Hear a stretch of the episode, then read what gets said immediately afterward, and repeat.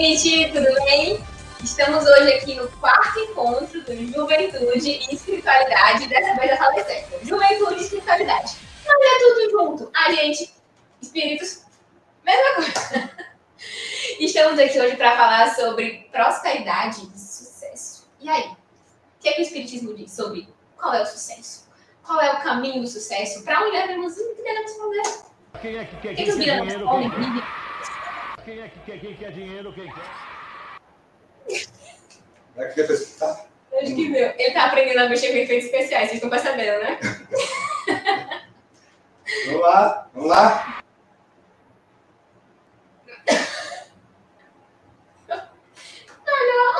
Alô. Quem é que quer, quem quer dinheiro? Quem quer? Quem é que quer, quem quer dinheiro? Quem quer? Quem é que quer, quem Pois é, é, queremos saber quem quer dinheiro, quem quer dinheiro, quem quer ser rico, poderoso, quem quer ser alguém de sucesso, quem quer ser alguém próspero. Opa! Eu mais. Quem quer ser próspero? Tá sendo surpresa pra mim também, tá? Eu tô aqui em choque. Pois é, pessoal, nosso objetivo aqui é conversar sobre esse assunto, né? Porque grande parte das pessoas relaciona sucesso e prosperidade à riqueza financeira, a poder, fama. Muita gente pensa que ser próspero, ser, ter sucesso é poder comprar tudo o que quer, viajar para todos os lugares, exercer todos os seus sonhos materiais. Então, normalmente, essas palavras sucesso e prosperidade estão sempre relacionadas com essas questões envolvendo a sucesso financeiro. E para a gente ver um pouco do que a gente representa como sucesso e prosperidade, eu vou compartilhar com vocês aqui um vídeo para mostrar como é que é que costuma entender o, o estilo de vida das pessoas bem-sucedidas. Isso como é que se costuma entender é, é, é, normalmente, né? Como é que as pessoas Acho entendem que- sucesso e prosperidade? Quando a gente pesquisa no Google, sucesso e prosperidade, é essas coisas que aparecem pra gente e a gente acaba ligando uma coisa à outra. Aí, a gente relaciona normalmente sucesso e prosperidade com isso, né? Com a pessoa ser rica, com a pessoa ter capacidade de comprar tudo, tudo que ela deseja, Casa luxuosa, bens de luxo, né? isso. Então, normalmente é isso que, nós, que a gente entende como sendo prosperidade, sucesso, obter os melhores resultados que a gente pode esperar, luxo, ter tu- ter tudo à sua disposição, é, ter acesso às coisas VIP, very important persons, que faz com que a pessoa tenha todos os privilégios, todas as vantagens ao seu alcance, né? Então, será que isso realmente a gente pode dizer que é sinônimo de sucesso, é sinônimo de prosperidade? Olha aí, lanchas, iates, barcos, viagens. Será que isso realmente é o que identifica uma pessoa que tenha sucesso e prosperidade de uma forma ampla? E aí, Ariel? Realmente, quando a gente fala de sucesso, vem isso: reconhecimento, dinheiro, comprar as coisas mais confortáveis, luxuosas. Muitas vezes não é necessário, mas a gente quer ter para mostrar, para dizer que tem, se satisfazer, vem esse sentido. Mas a gente está aqui para conversar hoje sobre a doutrina espírita. O que é, que é ter sucesso? O que é, que é essa vida? Como é que a gente pode ligar o sucesso com o ensinamento da doutrina espírita para as duas coisas casarem de uma forma harmônica? É, exatamente. Porque normalmente nós falamos de sucesso e prosperidade de uma perspectiva material, né, de, de conquistas financeiras. Mas existem outros aspectos que são importantes também para o ser humano, para, para cada um de nós que estamos aqui nesse planeta. Em primeiro lugar, a gente tem que entender, e a doutrina espírita mostra para a gente, que nós somos espíritos. Então, nós não somos o nosso corpo. Passando por um processo, um período material. É, passando por uma experiência material, Experiência material, uma experiência carnal, orgânica. E nessa nossa experiência orgânica, nós, a, nossa, a nossa natureza de espírito não deixa é, de, de ser importante. Pelo contrário, continua sendo importante. Então, nós somos espíritos é, momentaneamente revestidos num corpo de carne, mas que o desenvolvimento espiritual deve ser a nossa maior meta em qualquer aspecto da nossa vida, em qualquer situação da nossa vida. Estejamos nós encarnados ou estejamos nós desencarnados, o desenvolvimento do ser essencial que somos nós, o espírito, é o mais importante.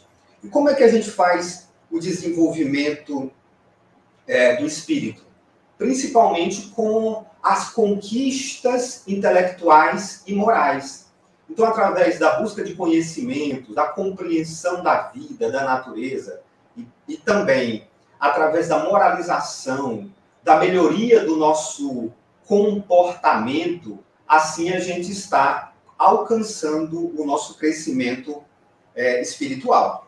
Mas para o espiritismo, riqueza e sucesso não são coisas ruins. Não há esse estigma relacionado a não, quem é rico é snob. Ou... Não. Pelo contrário, se isso for assim, uma coisa proveniente de trabalho árduo, de esforço, honesto, que você lá conseguiu aquele dinheiro sem atrapalhar ninguém, sem pisar em cima de ninguém, sem menosprezar alguém, é seu, é um mérito seu, o esforço, recom- recompensa do seu esforço. Mas diz que isso é o caminho, não é o final. Não deve ser a meta máxima da nossa vida. Claro que é importante, não vamos aqui dizer, ah, não é importante. Não, é bom ter, ter conforto, é bom ter uma casa boa, um carro bom, mas isso é o meio. Eu me concentrei. Isso é o meio, É né? o meio, não é uma finalidade. A gente não pode confundir o caminho com a chegada. E para conseguir chegar até lá, ser um espírito evoluído, precisamos desenvolver nosso lado moral, nossa retidão moral. Então não tem a ver com o sucesso financeiro, resultado, reconhecimento, cash, zeros na conta. Não. Se você conseguiu esse dinheiro com o resultado do seu esforço honesto, ok, tudo bem. Mas não é o fim. É só um meio. E é, e é assim interessante, o Espiritismo considera a riqueza resultado de um trabalho digno, como falou Ariel, legítima. Então é legítimo a gente trabalhar para alcançar aquilo que nos dê conforto, que nos dê bem-estar, quando a gente trabalha com honestidade. O problema é que grande parte das pessoas, elas acabam é, tendo um, um- fazendo o contrário. Elas acabam buscando a riqueza, prejudicando os outros, passando a perna, trapaceando. Então, muitas vezes, as- algumas pessoas têm grandes fortunas, grandes quantidades de bens ao seu alcance, como, resu- é, é como consequência de atitudes nocivas, prejudiciais, da exploração das pessoas. Né? Existe, nós vemos aí denúncias de trabalho escravo, né? trabalho análogo à escravidão, como nós vemos até hoje. A gente vê pessoas que fazem grilagem, por exemplo, né? que chegam, dizem que, que um terreno é deles e fazem uma, uma alteração nos cartórios. A gente vê sonegação de impostos. A gente vê tantas atitudes, enganos, tantas atitudes que são voltadas para prejudicar os outros com o objetivo de ter riqueza. Então, acaba que muitas pessoas têm a riqueza como o principal motivo da sua existência. Então, eu estou aqui nessa vida para alcançar riqueza, para ser rico, eu quero ser um bilionário, como diz aquela música do. É, como diz a música do Bruno Mars, né? Que depois foi feita uma parecida com a da Cláudia Leite, né? Eu quero ser um bilionário, isso eu faço a qualquer custo. É isso que é o problema, isso que é prejudicial. Agora, quando a gente trabalha de forma digna, de forma responsável, isso é uma coisa boa. Tem uma coisa interessante: ninguém fica rico sem o auxílio da providência divina. Então, se há uma, uma ação divina para que a gente alcance um resultado financeiro, seja bem sucedido, seja próspero, então isso aí requer também que nós possamos retribuir para a natureza, retribuir para a vida essas conquistas. Quando a gente pensa que ser rico é, é apenas para a nossa única e exclusiva satisfação, nós também estamos nos comprometendo em relação à lei de Deus. Né? Jesus disse que muito se pedirá a quem muito recebeu. Então, além da gente não conseguir, dois pontos importantes, além da gente não conseguir o dinheiro, essas conquistas, a prosperidade, o sucesso, através de atos nocivos a outras pessoas, prejudicando alguém, porque aí já vai causar um débito, você já vai ter ali uma coisa para ter que provar depois, outra experiência ruim para gerar um débito, você ainda tem que fazer uma coisa boa com aquele dinheiro, porque muito se pedirá a quem muito recebeu. Pois é, então é, a gente pensa que é um privilegiado da natureza, da vida de Deus, nós recebemos, nós fomos tocados por Deus para alcançar a prosperidade, para a nossa única e exclusiva satisfação. Isso é um engano, né? é uma, uma ilusão. Na verdade, quando nós somos tocados com algum tipo de condição melhor, seja dinheiro, seja inteligência, seja capacidade de poder, um cargo político, isso não é para nossa satisfação pessoal apenas. A natureza quer de nós que a gente coopere com o desenvolvimento coletivo, que nós sejamos capazes de contribuir para a prosperidade de todos, Sem e não só nossa. Né? Sem egoísmo. Né? Gente. Isso mesmo. Pois é, e além disso, tem outro ponto. O sucesso e a prosperidade financeira, eles são mais arriscados para o espírito que a pobreza. Olha que coisa interessante. Para o espiritismo, tanto a prova da riqueza quanto a prova da pobreza, da miséria, são difíceis, são desafiadoras. Sendo que a prova da riqueza ainda é mais perigosa, porque ela pode fazer com que a gente fique apegado. Acho que vaidoso também, né? Vaidoso. Dando mais valor às coisas materiais, esquecendo que estamos aqui buscando a retidão moral, buscando melhorarmos como pessoas, nossas qualidades, como a gente pode melhorar dos outros também. E quando focamos apenas no dinheiro, esquecemos desse lado. E também, como falamos anteriormente, tem que fazer por onde, não ser egoísta. O dinheiro não está ali para a sua satisfação. Existem pessoas também que passam necessidades, então até que ponto você consegue não pensar só em si, na sua satisfação, e ajudar pessoas que têm necessidades. E não é, como o Espiritismo sempre fala, fora da caridade não há salvação. E não é simplesmente com o Pix, que é muito fácil botar a senha, não. Tem que ser um pouco mais. Tem que se doar. Dedicar o seu tempo, é. dedicar a sua energia, parar, botar um espaço na sua agenda. O que, que eu posso fazer para melhorar com, essa, com esse privilégio que eu recebi? O que, que eu vou fazer com isso para ajudar outras pessoas? Porque, certo, o dinheiro ajuda, ele facilita, ele é um meio, mas ele não pode novamente ser um fim. Se meu caderno de visualização estiver lá só ser um milionário, deu ruim, porque é isso, vai fazer o que com isso? Pois é, e além disso, a gente percebe que a riqueza, ela também tem um perigo a mais, que é porque facilita o acesso a situações que podem ser causadoras de vícios. Então, a gente pode ter acesso a situações de prazer. Você observa, é muito fácil o acesso a bebidas, o acesso a drogas, o acesso a, a orgias. Então, é, as pessoas que têm muito dinheiro vão a festas, e nessas festas podem ter acesso a festas, podem ter acesso a festas de luxo, que dão acesso a possibilidades de, de, de diversos prazeres. E por conta de tudo isso, né, do apego material, da possibilidade de ter acesso a coisas prazerosas com grande facilidade, a riqueza é uma prova muito perigosa. Porque quando o espírito sai daqui, da vida física, ele fica muito apegado às coisas materiais. Então, porque ele concentrou, como disse Ariel, a sua energia, o seu interesse apenas nas coisas materiais. E isso aqui a gente tem que deixar bem claro o seguinte, que nós não precisamos demonizar o prazer, nós não precisamos demonizar a riqueza de maneira nenhuma. É, o prazer e a riqueza, eles podem ser muito úteis. Quando você alcançou uma posição, um determinado resultado, e aquilo ali foi pelo seu trabalho, pelo seu esforço, nada mais de justo do que você usufruir também. Você também se entregar a momentos de, de relaxamento, viagens, é, alcançar um bem que lhe, que lhe dê comodidade, não tem problema nenhum. Ter situações de prazer, uma comida boa, né? É, ter acesso a coisas que ele. A, a, a, a, momentos de diversão. Não tem nada de ruim disso. O problema está sempre no excesso. O problema está sempre no apego que às vezes tem, a gente tem em relação a essas coisas. Então, não, de jeito nenhum é dizendo que a riqueza é ruim. Agora, no entanto, a gente não pode deixar de dizer que ela é arriscada. É por isso que Jesus falou que é mais fácil um rico, aliás, um camelo entrar num buraco de uma agulha.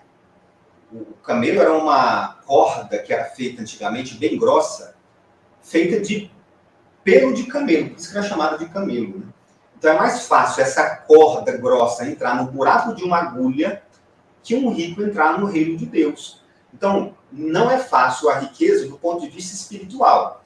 Pode ser fácil a riqueza do ponto de vista material. Tem muita gente até que diz assim: ah, é melhor chorar num palácio do que numa choupana, já que todo mundo sofre. É, olhando por esse aspecto, sim.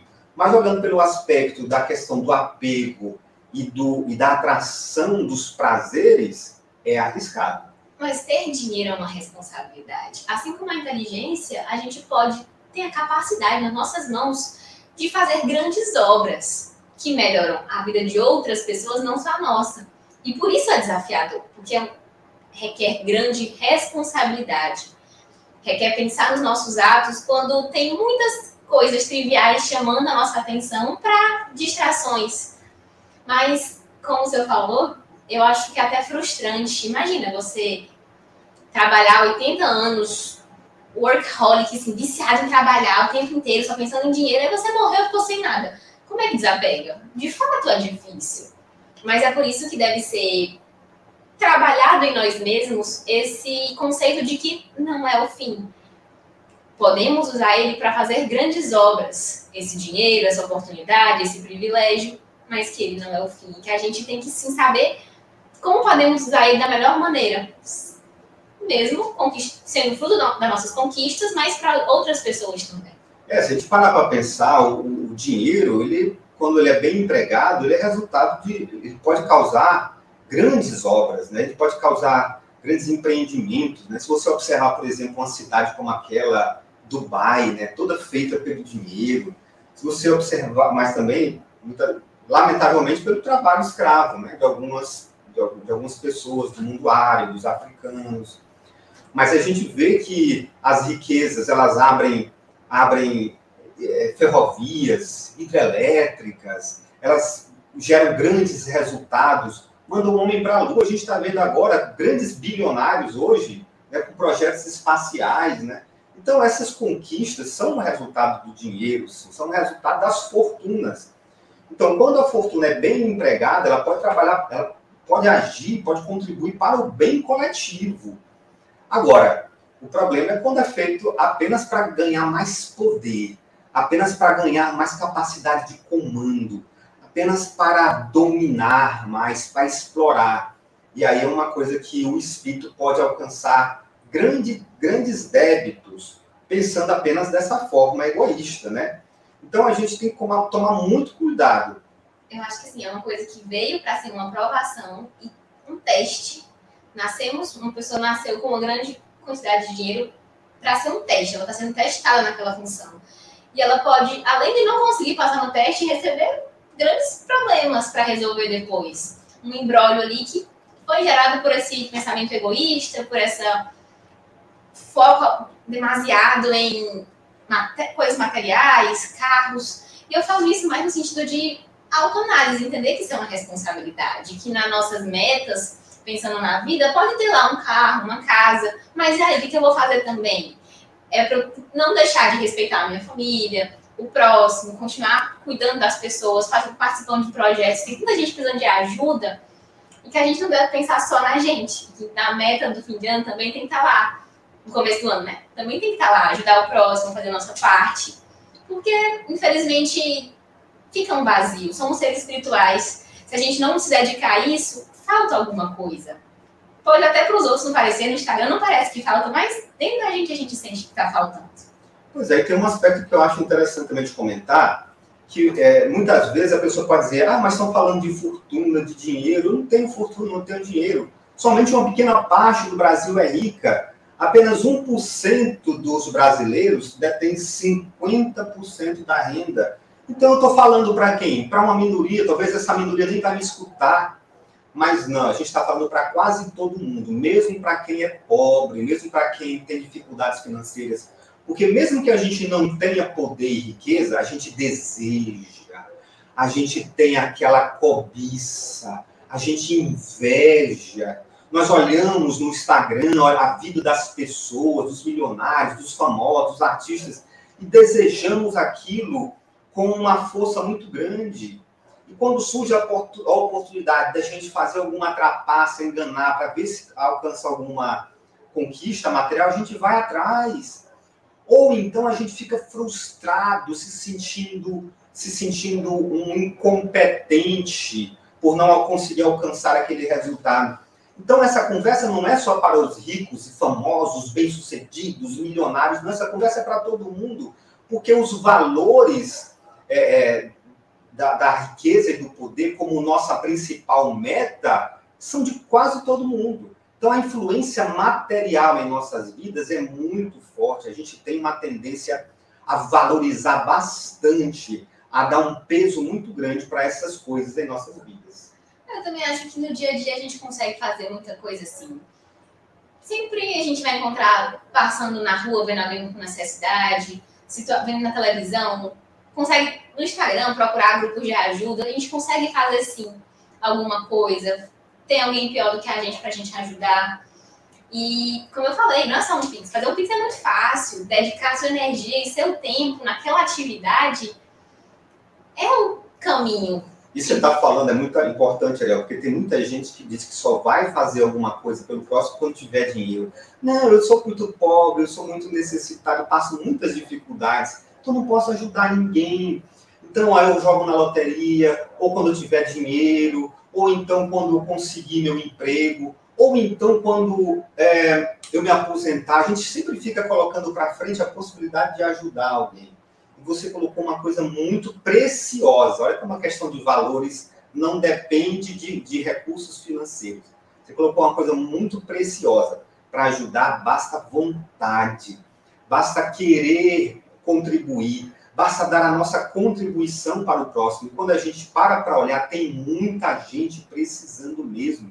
De quê? De uma palavra amiga, de um gesto de carinho, de uma prece, de um pedaço de pão, mas não só de coisas materiais. Às vezes um abraço, um sorriso, um, um, um gesto de compreensão, um incentivo. Tudo isso aí são formas de caridade, de contribuir para o bem coletivo, que não dependem só do dinheiro e que são muito valiosas, são muito. É, é, é, um valor expressivo muito grande. Eu acho que eu gostei bastante desse episódio. É um assunto que me chama muita atenção. Eu faço metas no começo do ano e sempre, sempre não. Recentemente eu tenho focado mais nesses outros, nesses outros aspectos e falo na questão de que é difícil. A gente se acha muito ocupado, não tem tempo, não tem dinheiro, mas tem sim. A gente só precisa organizar o nosso tempo, nossas prioridades e ter vontade, porque como ele falou, não é só de na questão financeira. A gente pode ajudar com palavras, com abraços, só estando presente em um abrigo, conversando com idosos, brincando com crianças. Tem tanta coisa para a gente fazer e que, para a doutrina espírita, essas são as maiores as mais importantes. Isso sim é ter sucesso, isso sim merece ser louvável.